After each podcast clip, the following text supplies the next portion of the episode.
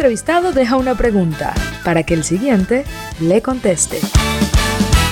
Vanessa Zambito, fashion blogger, pregunta.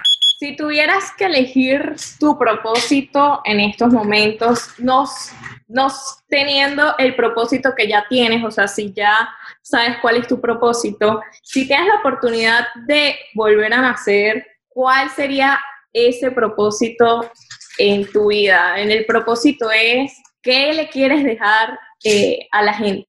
Santiago Torres, abogado y hombre transgénero, contesta.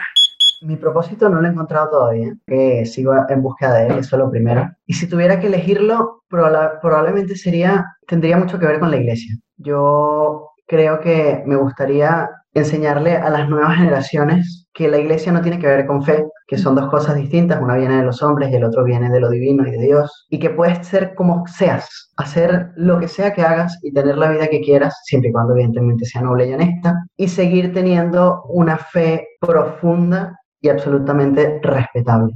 Eso se ha perdido muchísimo en estos días y creo que me gustaría desde mi desde ser un chico trans transmitir ese no pierdas la fe. Las puertas están abiertas. Quizá no de la iglesia. Eso podría cambiar en algún momento, quizá, quizá no, no lo sé, quizá no viva para verlo, maga, pero el tener una fe, el, creer en algo, el vivir bajo, bajo, bajo ese, ese amor y esa paz que te da o que me ha dado a mí, por ejemplo, tener la fe en Dios, yo creo que sería algo que me pondría como propósito en la vida, sí, enseñarlo.